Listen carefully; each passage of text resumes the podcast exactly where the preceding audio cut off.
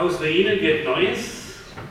Wir haben den letzten Sonntag begonnen mit der Geschichte von Nehemiah. Und das Besondere bei diesem Nehemiah war dieses, dass er nicht einfach nur den bemitleidenswerten Zustand seiner geliebten Heimatstadt Jerusalem beklagte und dann zur Tagesordnung überging, sondern er im Gebet erlebte, dass Gott ihm einen Plan klar machte und er mit Hilfe Gottes diesen Plan Stück für Stück zur Ausführung bringen konnte. So hatte er den damaligen Weltherrscher gewinnen können, dass er dessen Vorhaben unterstützt, dass die Mauern Jerusalems wieder aufgebaut werden konnten. Und jetzt ist da Jerusalem jetzt kann es losgehen. Heute also das Thema, aus Ruinen wird Neues, lege einfach los. Kann man das denn so einfach loslegen? Das ist die Frage. Ich erinnere mich gern daran, dass wenn ich mit meinem Vater etwas Handwerkliches zu tun hatte, ich mich manchmal aufregte, wenn er erst überlegte, dann mir erklärte, was zu tun ist und es dann endlich losging. Manchmal sagte ich, Vater, wir fangen jetzt einfach an. Wir werden die Sache schon hinbekommen. Aber im Nachhinein bin ich ihm dankbar für sein bedachtes Vorgehen, das von manchen falschen Schnellschluss mich bewahrte. Was ich von meinem Vater lernte, ist für mich bis heute immer wieder eine Hilfe.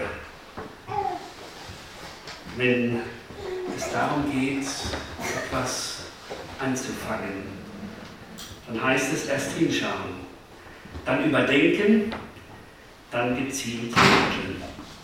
In ähnlicher Weise hat es Nehemiah gemacht bei seinem großen Vorhaben, das ihm Gott aufs Herz gelegt hat, bei, der Wiederauf, bei dem Wiederaufbau der Mauern Jerusalems.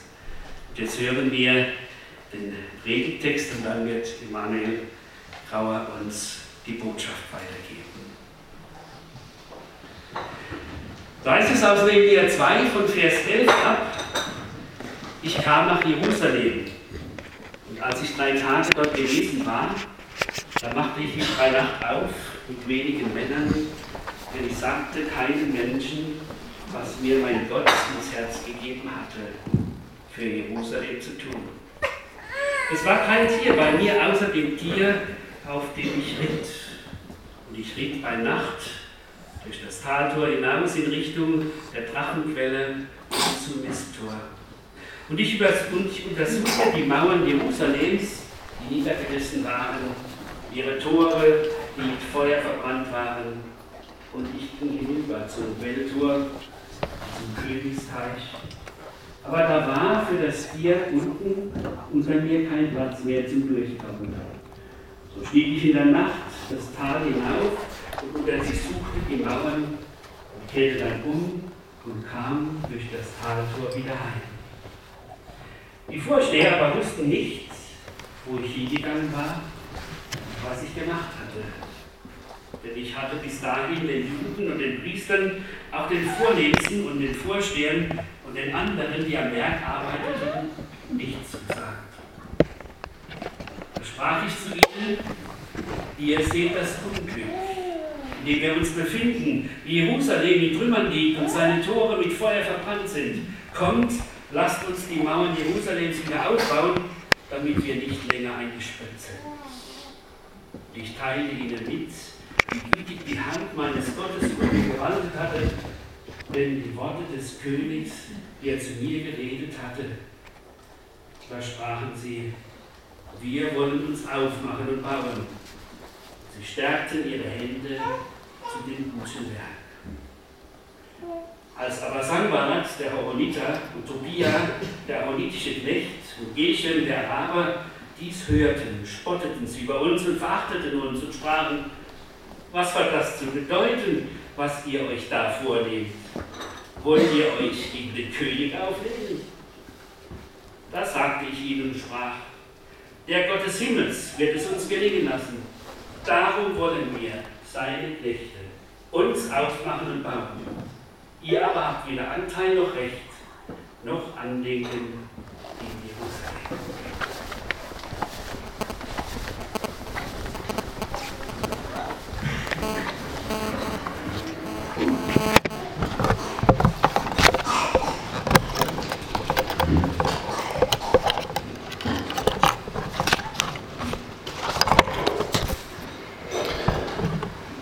Ja, da denkt man doch, wenn man diese Geschichte hört, okay, eine Story. Wie viele andere, was soll das mir jetzt bringen eigentlich heute? Ein Haufen Jahr her, 2500 Jahre vielleicht her, was hat es mit meinem Leben zu tun?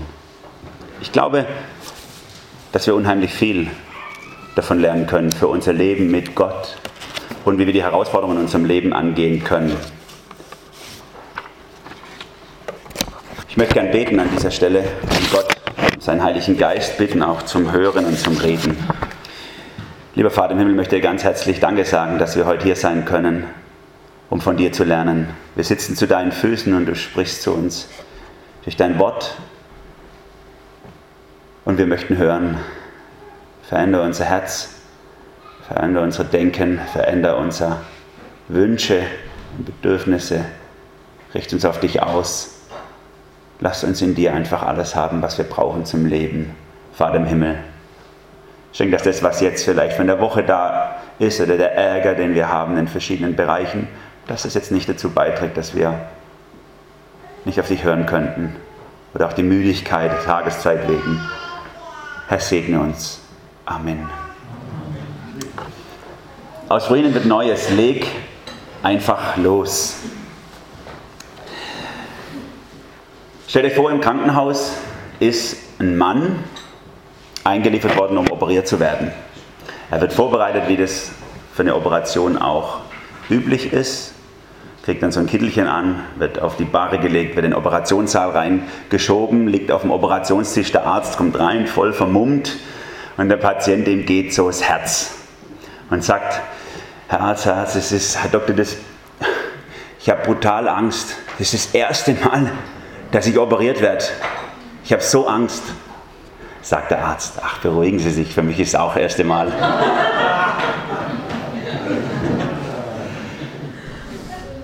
Da wird man uns doch gleich wohlfühlen, oder?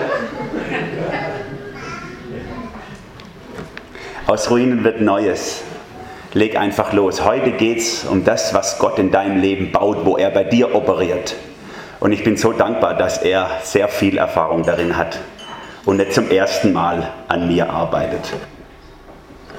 Wo wir vielleicht in unser individuellen Denken so uns selber so als was ganz super Besonderes sehen, was besonders herausfordernd vielleicht für Gott ist, für ihn kein Problem. Er ist ein unheimlich erfahrener Arzt und er weiß ganz genau, was er tut. Das ist das Gute. In der Zinsstraße 4, wo unser Gottesdienst normal sonntags morgens stattfindet oder unsere Gottesdienste, dort wurde gegenüber gerade ein Haus verkauft vor einiger Zeit. Dieses Haus hat ein Investor gekauft, baut einen Haufen überteuerte Wohnungen rein.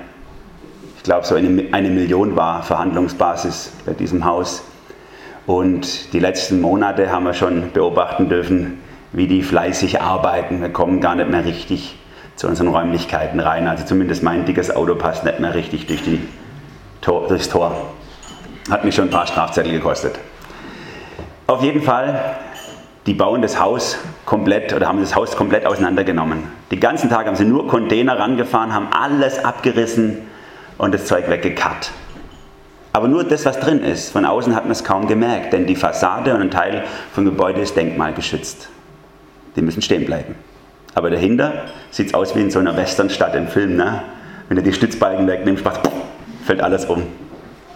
So ungefähr. Jetzt haben sie aber innen drin auch schon ein paar Sachen aufgebaut und haben neulich auch Festlich gefeiert miteinander, dass sie so toll geschafft haben. Beziehungsweise von denen, die da gearbeitet haben, war keiner dabei bei dem Fest. Aber ein Haufen Anzugsträger, die ich vorher noch nie gesehen habe. Dort. Einer war immer dabei, der Bauleiter, der hat mit abgerissen und der leitet auch den Aufbau. Der steuert manchmal selber den Kran oder trägt ein paar Sachen rein, packt mit an, wo es sein soll, beschwichtigt die Leute vom Ordnungsamt, die wieder Strafzettel verteilen wollen und guckt, dass die Sache irgendwie im Lot ist. Gott ist der Bauleiter in unserem Leben, der Dinge abreißt, wo sie notwendig sind abzureißen und der Dinge aufbaut und die Kontrolle hat. Beim Nehemia ist es eine ganz ähnliche Situation. Der Nehemia als einer der höchsten Beamten im Reich des Perserkönigs war der Mundschenk, der von dem das Leben des Königs abgehangen ist. Damit die nicht vergiftet wurden, damals haben sie eben so jemand gehabt, der darauf aufgepasst hat. Er war nicht ganz allein an diesem Hof des Königs, es waren auch noch andere, Ihr kennt das aus der Bibel, wenn ihr euch in der Bibel ein bisschen auskennt. Da haben wir den Daniel, wo ein ganzes Buch in der Bibel steht. Wir haben die Esther, ein ganzes Buch in der Bibel. Das war sozusagen die Stiefmutter von dem König, dem es jetzt hier zur Zeit Nehemias geht.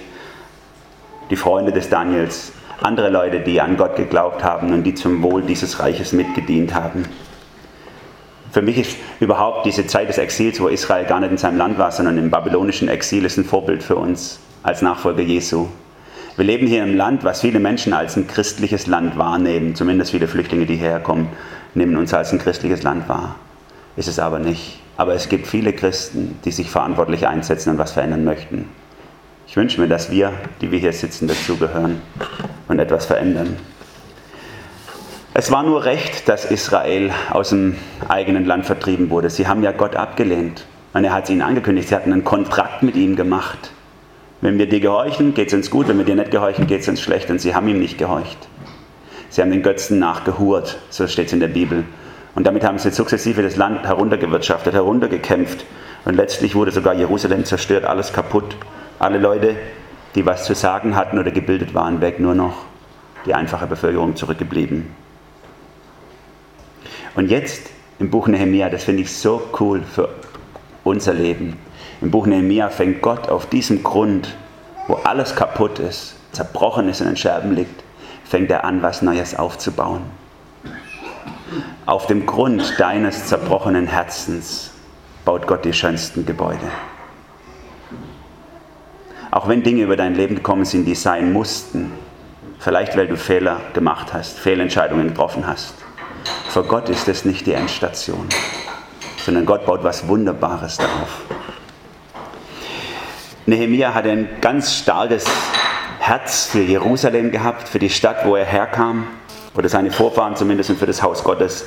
Er hat sich bewegen lassen für die Not, die da geherrscht hat, ist diese lange Reise zurückgezogen nach Jerusalem, seinem Heimatland, und hat angefangen, dort das Ziel zu verfolgen, die Stadt aufzubauen. Das Nehemia-Buch in eurer Bibel ist eigentlich das zweite Esra-Buch, wenn wir es genau nehmen. So machen es zumindest die Juden in ihrer Einteilung. Erster Esra, zweiter Esra weil vermutlich eben Esra beide Bücher geschrieben hat und hier im Nehemia-Buch einfach nur das Tagebuch von Nehemia verwendet hat. Deswegen auch immer wieder diese Einschübe, wo er erzählt, was er getan hat. Vermutlich nur Einträge, gab auch andere Sachen aus dem Archiv, die äh, Esra benutzt hat. Alles liegt in Ruinen. Alles kaputt wegen dem geistlichen Abfall von Gott. Aber Gott ist noch nicht fertig mit diesem Land. Gott ist noch nicht fertig mit dir.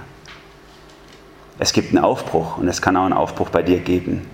Denn Gott steht immer zu seinen Verheißungen. Das ist das Coole. Ich möchte mal zwei Bibelverse an den Anfang stellen. In 1. Korinther 11, Vers 32 sagt Paulus, wenn er, also Gott, uns allerdings straft, tut er es, um uns auf den rechten Weg zu bringen, damit wir nicht zusammen mit der übrigen Welt verurteilt werden. Du hast vielleicht etwas in deinem Leben, auch schon länger oder vielleicht ganz frisch, wo Gottes Hand auf dir lastet und du denkst, wieso, Herr? Was soll das? Wieso trifft mich das? Was macht es mit mir? Das macht mich kaputt. Gottes Hand liegt manchmal auf unserem Leben, aber nicht mit dem Ziel, es kaputt zu machen, sondern um das abzureißen, was weg muss, damit er was viel Schöneres darauf aufbauen kann. Das können wir an der Nehemia-Geschichte sehen. Deswegen Psalm 68, Vers 20, ein Vers, den meine Mama sehr oft zitiert hat, wenn sie über den Kopf gewachsen ist. Gott legt uns eine Last auf, aber er hilft uns auch. Gott legt vielleicht auch eine Last auf dein Leben, aber er hilft dir auch. Er ist mit dir noch nicht fertig. Wunderschön, dieser Name Nehemia bedeutet auf Deutsch Gott tröstet.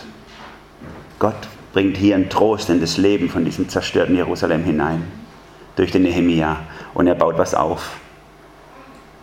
Ich möchte mal vier solche Stationen aufzeigen anhand unseres Bibeltextes, die Nehemia geht und die jeder von euch auch in seinem eigenen Leben gehen kann. Wenn Gott etwas Neues aufbauen möchte, in dir oder durch dich. Die Voraussetzung, wenn es losgeht, ist ein göttlicher Auftrag im Herzen. Das Thema heißt ja, aus Ruinen wird Neues, leg einfach los. Das ist natürlich jetzt ein bisschen übertrieben, so leg einfach los. Wenn wir in den Text reingucken, dann legt er erstmal nicht los, sondern da hat Gott losgelegt in seinem Leben. Nehemia packt hier die Herausforderung, die größte Herausforderung seines Lebens an. Ansonsten ist ja nicht so viel berichtet über ihn, was er vorher gemacht hat, obwohl er so ein hoher Politiker war. Hat es nicht interessiert. Eigentlich jetzt erst, wo er so ein Lokalpolitiker von so einem Nest wird, da wird sein Leben interessant für die Weltgeschichte. Nicht vorher, als er am Zentrum der Macht war und fast ganz oben auf der Karriereleiter. Die Herausforderung seines Lebens. Er tut es nicht, weil er gerade besonders Lust drauf hat. Ist ja ein Karriereknick, den er eigentlich hier hinnimmt, sondern er tut es, weil Gott eben sein Herz bewegt hat. In Vers 12b heißt es hier, bis dahin hatte ich noch keinem Menschen gesagt, was Gott mir ins Herz gegeben hatte, für Jerusalem zu tun. Gott hat ihm etwas ins Herz gegeben. Wenn sich etwas verändert in deinem Leben oder durch dein Leben im Leben von anderen, dann beginnt es damit, dass Gott dir etwas ins Herz hineingibt. Da heißt es noch lange nicht, dass du mit anderen drüber reden musst, aber es ist auf jeden Fall in dir drin. Der Nehemia, Nehemia, der zeigt sich hier in der ganzen Geschichte als so ein Anpackertyp. Er hat eine Idee, er setzt es um, er geht es einfach an, er legt los, daher passt es schon. Aber es begann alles damit, dass Gott in seinem Herzen ihm einen Auftrag gibt. Das war das Wichtigste, das Entscheidende. Ich erinnere mich, als ich vor zwölf Jahren bei uns hier anfing, im Bezirk zu arbeiten, dass ich viele Stunden durch Dullach und die umliegenden Gegenden gelaufen bin und gebetet habe. Genau dieses Gebet, Herr, bitte zeig mir, warum ich hier bin. Bitte, Herr, zeig mir, warum unsere Gemeinde gerade hier ist. Ich habe keine Ahnung, was du mit uns vorhast. Du musst einen Auftrag in unser Herz hineinlegen. Du musst uns zeigen, was dran ist. Ansonsten bauen wir mit eigenen Ideen und Visionen am Reich Gottes vorbei. Dieses Gebet kannst du für dich beten, für deine Bibelstunde, für deinen Hauskreis, für deine Familie. Gott ist mit dir noch nicht am Ende. Bete darum, dass er eine Vision, einen Auftrag in dein Herz hineinlegt und sagt, Herr, sag, Herr, was soll ich tun? Warum sind wir hier? Warum gibt es uns überhaupt? Was können wir schon bewegen? Vision beginnt im Herzen. Ich rede mit Gott darüber, bewegt es im Gebet und nicht alles muss sofort raus. Nun war der Nehemia ja, sage ich mal, ein Weltpolitiker sozusagen. Heute würde man sagen, vielleicht so wie unser neuer Kanzlerkandidat, der, die Herausforderer, der Herausforderer, also ein Brüssel wirklich am obersten Ende, richtig weit oben im persischen Großreich. Persien, damals jetzt schon in der zweiten, dritten Generation aufstrebende Großmacht, sind ja bis heute ein unheimlich stolzes Volk auf ihre Geschichte. Ab und zu kommt ein persischer Student bei uns in die Gemeinde, in Gottesdienst. Und wenn ich mit ihm rede, er ist Muslim, ist es hochinteressant, überhaupt wie mit Persern zu reden. Also Iraner, sie nehmen sich als Perser wahr, nicht als Iraner erstens. Und zweitens hat er mir mal gesagt, ich bin zuerst Perser und dann Muslim, hat er gesagt. Genau in dieser Reihenfolge. Zuerst Perser und dann Muslim. Die träumen nach zweieinhalbtausend Jahren immer noch. Das persische Reich. Deswegen, ich denke, das ist auch der Grund, warum so viele Perser momentan zum Glauben an Jesus kommen, weil die islamische Kultur ist lange nicht so tief verankert wie dieses persische Wir-Denken. Und sie sind eher bereit, auch das aufzugeben. Der Nehemia wächst also im Einflussgebiet dieser Weltmacht auf, die ein ganz eigenes Konzept verfolgt. Die Völker, die sie unterdrückt haben, da wurden alle Wissenschaftler, alle klugen Leute, alle, die was beitragen konnten sozusagen zum Ausbau des Großreiches, wurden aus diesen kleinen Mächten abgezogen nach Babylon in ihre Hauptstadt. Die Mauern wurden zerstört von den großen Städten und es wurde verboten, diese wieder aufzubauen. Denn zu jeder Zeit wollte die Zentralregierung volle Kontrolle über jedes Gebiet haben.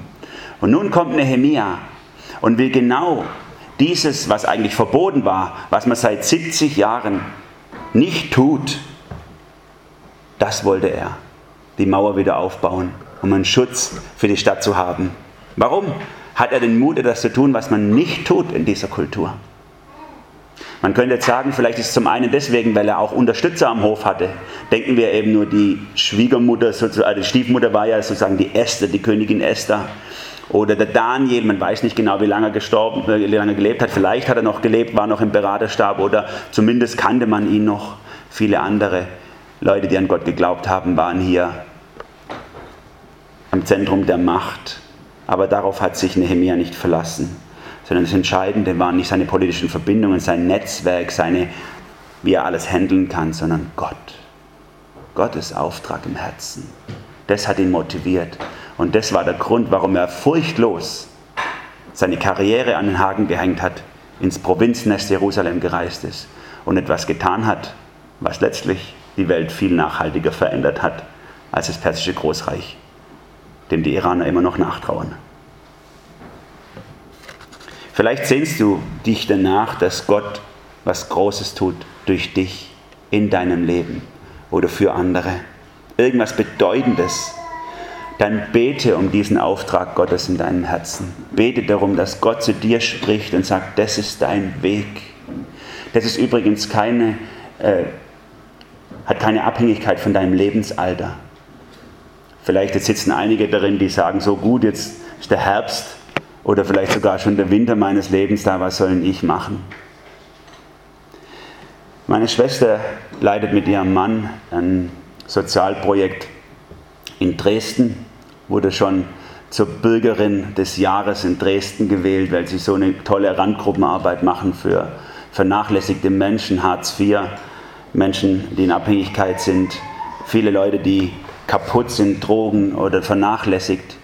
Diese Arbeit wurde gegründet von einer Frau, die die Berufung Gottes im Alter von 70 Jahren bekommen hat. Sie war 70 Jahre alt, Sabine Ball heißt die Gründerin von Stoffwechsel Dresden. Und Gott hat in ihr Leben reingesprochen, hat gesagt, gib alles auf, geh in diese Stadt und baue das auf, was ich tun will. Und sie hat dem gehorcht. Sie lebt mittlerweile nicht mehr. Sie konnte über zehn Jahre dieses Projekt verfolgen. Aber daraus sind viele, viele Jugendhäuser in verschiedenen Stadtteilen geworden. Die Anlaufstelle sind für so viele kaputte Menschen. Bete um den Auftrag Gottes in deinem Herzen, egal wie alt du bist. Es ist nie vorbei. Gott ist mit dir nicht am Ende. Wenn also das klar ist in deinem Herzen, was Gott tun will, dann leg los. Aber manchmal ist es recht einsam am Anfang. Recht einsam.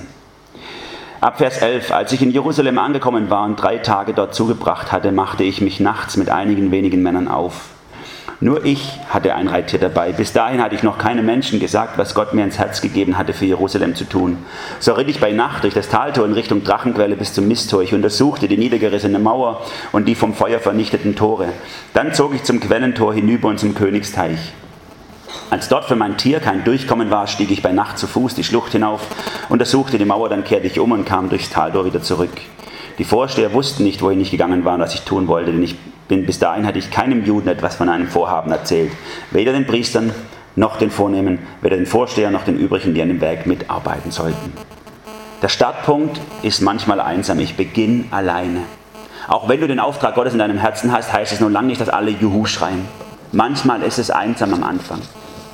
Als wir vor elf Jahren den Winterspielplatz in Durlach gegründet haben, der heute regelmäßig um die 100 Leute jede Woche anzieht, viele Menschen, die nichts mit dem Glauben am Hut haben, die zum ersten Mal von Jesus und von seiner Liebe hören, waren wir ganz alleine. Meine Frau und eine andere Frau aus der Gemeinde und ich zu dritt. Das hat keinen Spaß gemacht, aber der Auftrag Gottes war klar. Und Gott hat es benutzt, um ein Segen gerade für viele, viele Menschen in Karlsruhe zu werden. Es kann sein, dass du die Berufung Gottes spürst in deinem Leben dann starte, auch wenn du einsam bist. Es gibt Leute, die spüren, was dran ist, die wissen, Gott möchte in diese, in diese Richtung gehen mit meinem Leben oder mit dem Leben von uns. Und dann sind sie so von Anfang an schon entmutigt, weil nicht 10 oder 20 andere Leute drumherum Juhu schreien. Darauf habe ich schon lange gewartet. Sondern weil sie einsam sind und alleine. Das ist normal. Außergewöhnlich ist, wenn es anders ist. Man muss manchmal alleine anfangen. Der Nehemiah hier war so ein unternehmerischer Typ. Gott hat da schon den richtigen berufen. Der ist also von Babylon hergereist, Luftlinie 880 Kilometer, reine Reisezeit 30, also gerade Reisezeit wären 30 Tage etwa, Umweg um die Wüste, Pause zwischendrin, zwei bis drei Monate unterwegs, der macht nicht mal eine Woche Urlaub, sondern der legt direkt los. Der kommt nach einem Vierteljahr Strapaze in Jerusalem an, nimmt sich drei Tage Zeit, wohl um alle Leute kennenzulernen, weil er führt sie hier alle auf, die Vornehmen, die Juden und so. Er hat sie ja wohl alle mal geschwind Audienz gemacht und dann hat er losgelegt. Das war doch ein Typ. Erstmal nachts, erstmal im Geheimen mit nur wenigen Leuten, wollte keinen Aufstand machen und dann geht er einmal um die Stadt rum. Ich habe euch hier eine Karte an die Wand geschmissen. Wenn ihr, wie ihr hier sehen könnt, das ist das das Jerusalem der damaligen Zeit hier. Sieht aus wie so ein kleiner Hammer oder so. Das andere ist das, also die Altstadt, die heutige Altstadtmauer oder die spätere Altstadtmauer, muss man sagen. Hier in dem oberen Bereich war der Tempelbezirk und hier geht es geht im Prinzip um diesen unteren Bereich, in dem Nehemiah jetzt geprüft hat. Einmal ist er hier raus durch das Taltor und dann ist er einmal unten rum. Hier kam er nicht mehr weiter, musste wieder zurück und rein.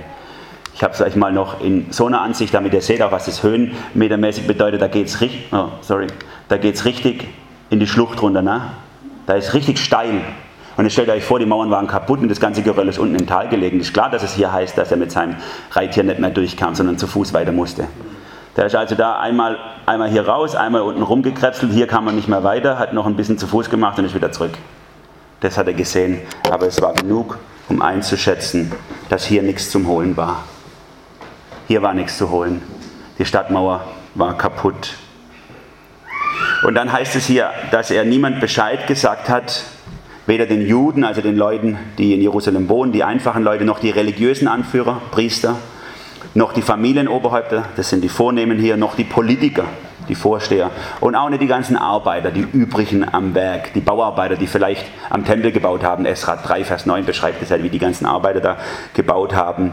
Er hat niemand Bescheid gesagt, sondern ist einfach mal allein gestartet. Wenn du was von Gott aufs Herz gelegt bekommst, einen Auftrag Gottes in deinem Leben, dann geht es nicht in erster Linie darum, Allianzen zu schmieden, sondern manchmal kann es richtig sein, einfach loszugehen, auch wenn du einsam bist. Und wenn Gott dahinter steht, dann wird es wachsen zu der Größe, wie er es vorgesehen hat, denn er hat es in der Hand. Das ist die Aussage unseres Bibeltextes. Er hat es in der Hand. Es geht nicht darum, dass du es in der Hand hast, sondern er. Das dritte, was hier beginnt, ist die Vision. Ich gewinne andere dafür. Nachdem er losgegangen ist, nachdem der Auftrag Gottes im Herzen verspürt hat, nachdem er einsam gestartet hat, ist jetzt der Zeitpunkt da, wo er es in der breiten Öffentlichkeit auch zeigen kann. Dieser Moment kommt auch in deinem Leben, wenn du dem Auftrag Gottes nachgehst. Wo dann der richtige Zeitpunkt ist, es den anderen auch zu sagen, dich zu offenbaren. Ab Vers 17. Jetzt aber sagte ich zu ihnen, ihr seht das Elend, in dem wir uns befinden. Jerusalem liegt in Trümmern und seine Tore sind verbrannt. Kommt, lasst uns die Mauer wieder aufbauen, damit wir nicht länger ein Gespött sind. Ich erzählte ihnen, wie Gottes gütige Hand über mir gewesen war und was der König mir gewährt hatte. Da sagten sie, gut, machen wir uns ans Werk, bauen wir. Und sie ermutigten sich gegenseitig, dieses gute Werk zu beginnen. Jetzt aber, Vers 17, jetzt aber. Das heißt, jetzt war der Moment von Gott da. Im Neuen Testament benutzt Paulus, wenn er über solche Dinge spricht, sogar zwei verschiedene Zeitformen oft, um das auszudrücken. Er spricht einmal im Griechischen von der Zeit, die einfach abläuft, und dann gibt es Momente, die die Zeit Gottes darstellen. Jetzt ist der Moment, wo Gottes Zeit gekommen ist. Leider gab es diese Unterscheidung im Hebräischen nicht. Sonst hätte er es vielleicht auch benutzt in dieser Zeit, in, in diesem Moment. Aber es gibt Momente, wo Gottes Zeit gekommen ist. Und die zu erkennen, wird die Herausforderung sein, auch für dich. Und dann kannst du dich anderen offenbaren und sagen, schau mal, was Gott mir aufs Herz gelegt hat. Und da und da und da hat er Sachen vorbereitet. Und in die Richtung sollten wir gehen. Und von Nehemiah können wir lernen, er hat es nachvollziehbar kommuniziert. Stellt euch vor, er mit seiner Bildung. Das ist ja ein Studierter mit drei Doktortiteln. Und da kommt er hierher und die Leute können ja alle, die können ja nicht mal irgendwas anderes als ihren aramäischen Dialekt sozusagen. Und jetzt fängt er nicht an und bringt ihnen die letzte Emnit-Studie oder so, oder sagt, wie man das alles richtig zu machen hätte, sondern er sagt, ihr seht doch selber, die Mauer ist kaputt, Leute. Guckt doch hin, ist doch kaputt. Und wir sehen in der Folge, dass die sagen, oh Mist, die Mauer ist ja kaputt. Es war so offensichtlich und trotzdem haben sie es nicht gesehen. Warum? Weil sie sich daran gewöhnt hatten, dass sie kaputt war. Sie hatten sich daran gewöhnt, dass nichts vorwärts geht. Sie hatten sich daran gewöhnt, dass immer alles nur so anstrengend, so Harzleber, ist halt kein Ponyhof. Sie haben sich einfach daran gewöhnt. Du auch. Und dann kommt er, der studierte Mann, und sagt zu ihnen, ihr habt den Zerbruch verdient, wir haben den Zerbruch verdient. Wir haben Gott verlassen. Aber es macht Gott noch mehr Unehre, wenn wir jetzt einfach liegen bleiben wenn wir jetzt einfach liegen bleiben. Das erweist nur unser mangelndes Gottvertrauen. Gott hat es vielleicht zugelassen, dass in deinem Leben was zerbrochen ist. Gott hat es zugelassen, dass was zerstört ist, dass Ruinen in deinem Leben sind. Aber wenn du jetzt liegen bleibst und sagst, es ist halt hart, damit muss ich jetzt leben lange, dann machst du Gott keine Ehre. Steh auf. Er sagt hier ganz einfach in Vers 17, wir sind schon länger ein Gespött geworden für die Leute. Es war so offensichtlich, aber sie haben es trotzdem nicht wahrgenommen. Schau doch hin, die Leute lachen über uns. Was wir über uns sagen. In der Schamkultur des Vorderen Orients noch viel schlimmer als bei uns. Aber sie hatten sich so dran gewöhnt. Wir sind halt Versager. Wir haben es nicht drauf. An was hast du dich gewöhnt in deinem Leben? Zeiten des Zerbruchs, ich möchte es nochmal sagen, sind notwendig. Gott muss uns manchmal zerbrechen. Er muss unsere selbst errichteten Gebäude zerstören. Er muss Sachen abreißen. Es müssen Ruinen entstehen, weil wir falsche Wege gegangen sind. Aber das ist nicht das Ende. Sondern auf diesem Boden baut Gott wunderschöne Gebäude. Deswegen steh auf. Ringe um den Auftrag Gottes in deinem Herzen und dann geh vorwärts und sieh, was Gott bauen will in deinem Leben. Gott wird geehrt, wenn wir glaubensvoll aufstehen und vorwärts gehen. Und dann kommt was in Gang, das ist total cool. Und wir können es ab diesem Moment sehen im Nehemiah-Buch. Das ist wie ein Domino-Effekt. Das ist wunderbar. Ich liebe Domino-Spielen. Und ich meine jetzt nicht die, wo man hinlegen muss, sondern diese, wo man aufbaut auf dem Boden. Kennt ihr das? Also, Februar haben wir immer unser Verwandtschaftstreffen von meiner Stammfamilie, meine Geschwister mit Familie. Das sind so 80 Leute, alles in allem brauchen wir immer Häusle. Und, wenn wir dann, und dann gibt es richtig so Bibelstunden morgens und die Kinder Kinderstunden nebenher. Und einem Sonntagmorgen meistens bauen die Kinder in der Turnhalle, die zu dem Haus gehört, bauen die Domino. Die haben 10.000 oder 20.000 solche Steine. Die leeren die dann alle in die Turnhalle. Und dann bauen die den ganzen Morgen gigantische Sachen wunderschön, Treppen rauf und runter und Ornamente auf dem Boden und so. Und dann dürfen die Erwachsenen sozusagen, wenn sie ihre Zeit hinter sich haben, kommen. Und dann schubst einer, na gut, schön wäre es, meistens schubsen irgendwelche Zeug an. Auf jeden Fall am Schluss liegt alles da. Ne? Im Idealfall sind es wunderschöne Bahnen, wie die laufen und so und, und sich teilen und wieder zusammenkommen und runter und rauf und sieht super aus. So etwas kommt hier in Gang bei Nehemia, weil er sich gebrauchen lassen hat. Der Mann, hätte allein nicht viel ausrichten können. Aber weil er den Zeitpunkt Gottes erkannt hat und genutzt hat, sind so viele angeschubst worden an dieser Stelle, dass es ein riesiger Flächenbrand wurde, was Gott gemacht hat. Nehemiah erzählt auch hier wieder überhaupt nicht abgehoben oder politisch, politikermäßig. Ich erzählte ihnen, wie Gottes gütige Hand über mir gewesen war. Der hat ihnen einfach erzählt, wie Gott in seinem Leben war. Guck mal, Gott hat das und das bei mir gemacht. Er hat sogar den König überredet, ist doch voll super und ihr seht, das ist alles kaputt. Komm, lasst uns das machen. Es war der Zeitpunkt Gottes. Deswegen wurden diese Menschen, die da gelebt haben, überzeugt. Man könnte sehen, wie sich auch die Worte hier verändern. Ich sagte zu ihnen, wir sind ein Gespött Und dann spielt er ihnen Ball zu und sagt, ihr aber. Und dann auf einmal fangen die an miteinander, sich gegenseitig zu ermutigen, dieses gute Werk zu beginnen. Gott räumt Hindernisse aus dem Weg, wie jetzt den König zum Beispiel, der es normalerweise nie erlauben würde. Und er motiviert andere, die sich wiederum gegenseitig motivieren und es kommt was ganz Eigenes in Gang. Das kann auch in deinem Leben passieren, wenn du dich Gott zur Verfügung stellst. Egal welches Alter du hast, sag nicht, ich bin zu jung. Hat auch ein paar in der Bibel gesagt. Sag nicht, ich bin zu alt.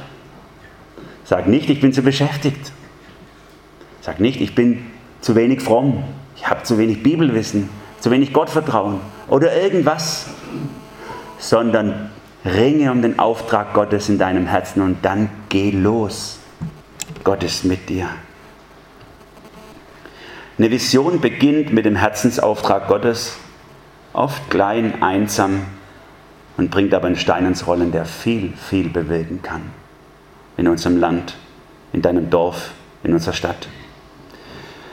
Das wäre jetzt eigentlich ein super Schluss, oder? Ermutigend. Gehen wir los. Hier ist leider nicht Schluss an der Stelle. Sondern jetzt kommt was, was ich eigentlich auch keine Lust drauf habe. Aber was eigentlich immer kommt an der Stelle. Jetzt kommt der Widerstand. Eigentlich so super, wie Gott das alles eingefädelt hat und wie auf einmal total viele brennen. Aber jetzt schießen sie von allen Seiten. Viertens, die Herausforderung. Ich verweise Probleme an Gott. Vers 19, als der Horoniter Sanballat, der Ammoniter Tobia, sein Beauftragter und der Araber Geshem davon hörten, lachten sie uns aus und spotteten. Da habt ihr euch ja einiges vorgenommen. Gegen den König wollt ihr euch auflehnen. Ich ließ ihnen antworten, der Gott des Himmels wird es uns gelingen lassen. Und wir, seine Diener, werden ans Werk gehen und bauen. Euch jedoch geht Jerusalem nichts an. Ihr habt hier weder Grundbesitz noch Anspruch noch irgendein historisches Recht an der Stadt.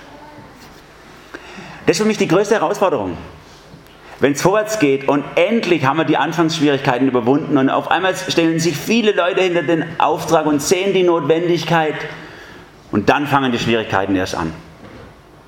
Dann gibt es Leute, die aufstehen, aus was für Gründen auch immer, und die, sagen, die sagen, das darf man nicht, was macht man nicht, das haben wir noch nie gemacht, oder was wollen denn die Christen, was wollt ihr uns missionieren, oder egal in welchem Bereich.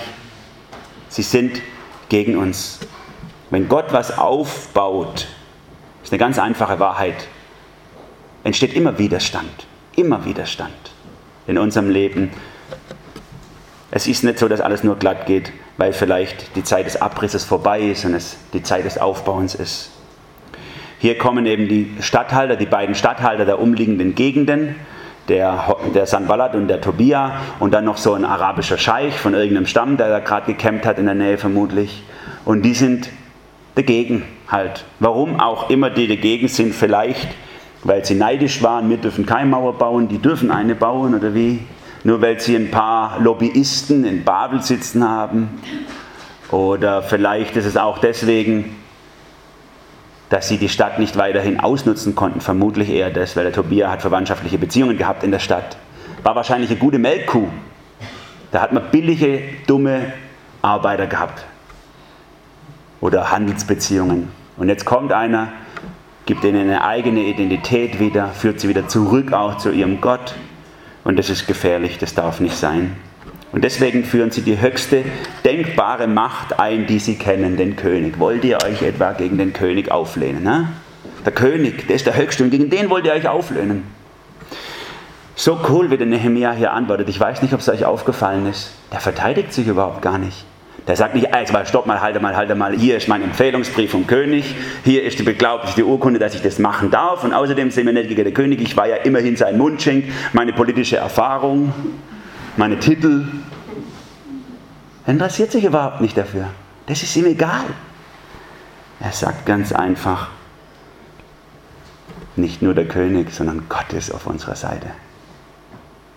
Gott ist auf unserer Seite. Wer ist der König? Wenn Gott auf unserer Seite ist. Das ist die absolut höchste Macht. Eine völlige andere Liga. Und deswegen sagt er hier, er wird es uns gelingen lassen. Gott wird es uns gelingen lassen. Es geht gar nicht um dich und um die anderen, wenn du in solche Situationen hineingerätst. Wir sind einfach nur Diener Gottes. Und weil er der Höchste ist, tun wir, was er sagt. Tun wir, was wir tun. Wir weichen nicht zurück, auch wenn es Widerstand gibt, den wir erwarten. Egal, was Leute für Argumente oder Autoritäten ins Feld ziehen, Gott bleibt der Höchste. Und er wird es uns gelingen lassen. Ganz einfach. Eine völlig andere Liga. Ich spiele ja gern Fußball. Und da ist mir das auch mal so gegangen. Eine völlig andere Liga. Mit meinen Brüdern zusammen haben wir eine ganz gute Fußballmannschaft gehabt früher. Und haben auf den ganzen, wir durften nicht im Verein spielen, war verboten für Christen damals noch. Mein Vater war da auch ganz strikt. Aber wir haben eine gute Mannschaft gehabt, die wir auf den kleinen, wie, wie diese, diese Bürgercups oder Dorfclub-Cups gespielt haben oder so. Hat richtig Spaß gemacht, waren sehr erfolgreich, bis einmal im Reutlinger Hallencup. Da hat mein Bruder für seine Firma uns als Gruppe geholt zum Spielen und wir sind natürlich mit breiter Brust, weil wir normal immer gewinnen, dorthin gegangen. Wir haben natürlich nicht gewusst, dass die anderen Firmen auch sehr ambitionierte Ziele hatten. Aber das ist mir aufgegangen, als wir dann in der Umkleidekabine waren und die anderen sich umgezogen haben. Da habe ich schon gedacht, oh meine Güte, wie kann man so einen Körper haben? also habe ich ihn gefragt, er kann du gutes Deutsch kann, und er hat gesagt, er spielt in der Tschechei in der ersten Liga. Und dann haben die nur Spieler aus ersten Ligen aus dem Ostblock gehabt damals, die wahrscheinlich sich Chancen ausgerechnet hatten, wenn sie in Deutschland spielen, dann können sie vielleicht irgendeinen Vertrag machen. Und die anderen waren, die Deutschen waren dann alle beim SSV Reutlingen, die Spieler. Ne? Und wir, ja, es war das erste und das einzige Mal, dass wir in der Vorrunde rausgefallen sind. Andere Liga, wisst ihr, Gott spielt in einer anderen Liga. Wenn Leute kommen und sagen, deswegen, das geht nicht, ihr dürft das auf gar keinen Fall, hey, Gott spielt in einer anderen Liga. Das ist kein Vergleich. Er braucht ihn nicht zu scheuen. Und deswegen, Paulus, auch diese Empfehlung in Epheser 6 ab Vers 11, er sagt, wir kämpfen doch nicht gegen Fleisch und Blut, sondern gegen Mächte und Gewalten in der Himmelswelt. Unser Kampf ist auf einer ganz anderen Ebene. Fang nicht an, wenn Widerstände in deinem Leben auftreten, gegen die Leute zu kämpfen, die da dir den Widerstand entgegenzubringen. Das bringt nichts. Hier ist etwas viel drüber. Und deswegen verweis einfach auf Gott. Er spielt in einer anderen Liga. Das nächste Mal wird dieser Punkt auch noch vertieft, wenn es um die Widerstände geht. Da wird man sicher auch noch einiges lernen können. Wichtig für uns ist hier an der Stelle, es geht nicht um uns, wenn Widerstände auftreten. Wir sind egal, wir sind Diener Gottes. Seine Macht, Autorität und Anspruch zählt. Vielleicht hast du Angst, Sachen anzugehen, die Gott in dein Leben reinlegt. Punkte anzugehen, die du tun sollst, wo du weißt, Gott möchte das. Klar, Widerstand wird kommen, darauf kannst du dich gefasst machen. Aber mit Gott an deiner Seite kann nichts schiefgehen. Er wird es dir gelingen lassen. Punkt. Ich möchte zum Schluss kommen. Vielleicht fühlt sich dein Leben momentan wie eine Ruine an. Manchmal haben wir diese Punkte, wie eine Ruine, wo man denkt, es bricht alles zusammen. Es ist einfach nur schrecklich. Oder vielleicht auch nur an bestimmten Punkten in deinem Leben sieht es wie eine Bauchruine aus. Du kriegst einfach nur Bauchruhe, wenn du drauf guckst. Hab Mut. Ist für Gott ein idealer Bauplatz. Ein idealer Bauplatz. Auf dem Grund deines Zerbruchs baut Gott wunderschöne Gebäude. Bete um den göttlichen Auftrag in deinem Herzen. Folge dem Auftrag. Du brauchst nicht viele Leute, die mit dir den Weg gehen. Wenn es Gottes Weg ist, dann werden sich auch andere mit drunter stellen. Steh einfach dazu. Verschweig's nicht aber erwarte auch, dass es Widerstand geben wird. Und dann kämpf nicht gegen die Menschen, die den Widerstand dir entgegenbringen. Verweis einfach nur auf den Höchsten. Er sitzt im Regiment und führet alles wohl. Und er baut auf den Ruinen deines Lebens ein wunderschönes Gebäude zu seiner Ehre. Leg einfach los. Das reicht vollkommen. Amen. Ich möchte gern beten. Lieber Vater im Himmel, Manchmal haben wir keinen Mut, wenn wir auf uns schauen. Wir fühlen uns überfordert, kraftlos. Unsere Gruppe ist klein, unser Hauskreis, unsere Bibelstunde, unsere Jungschar so einflusslos, unser Leben geistlich am Ende. Wir sind zu alt oder zu jung oder zu beschäftigt oder was auch immer. Wunderbar, Herr, dass du genau diese Situation benutzt, um was Wunderbares daraus aufzubauen. Herr, bitte, leg einen Auftrag in unser Herz hinein. Und gib uns den Mut, diesem Auftrag nachzugehen. Herr, verändere unser Leben, dass unsere Kraftlosigkeit nicht dazu führt, dass wir uns zurückziehen, sondern dass sie dazu führt, dass wir uns auf dich werfen und mit dir vorwärts gehen. Und Herr, dann lass uns erleben, dass wenn wir vorwärts gehen und loslegen, dass du mit uns bist und dass du es uns gelingen lassen wirst. Dir sei Ehre, Jesus. Amen.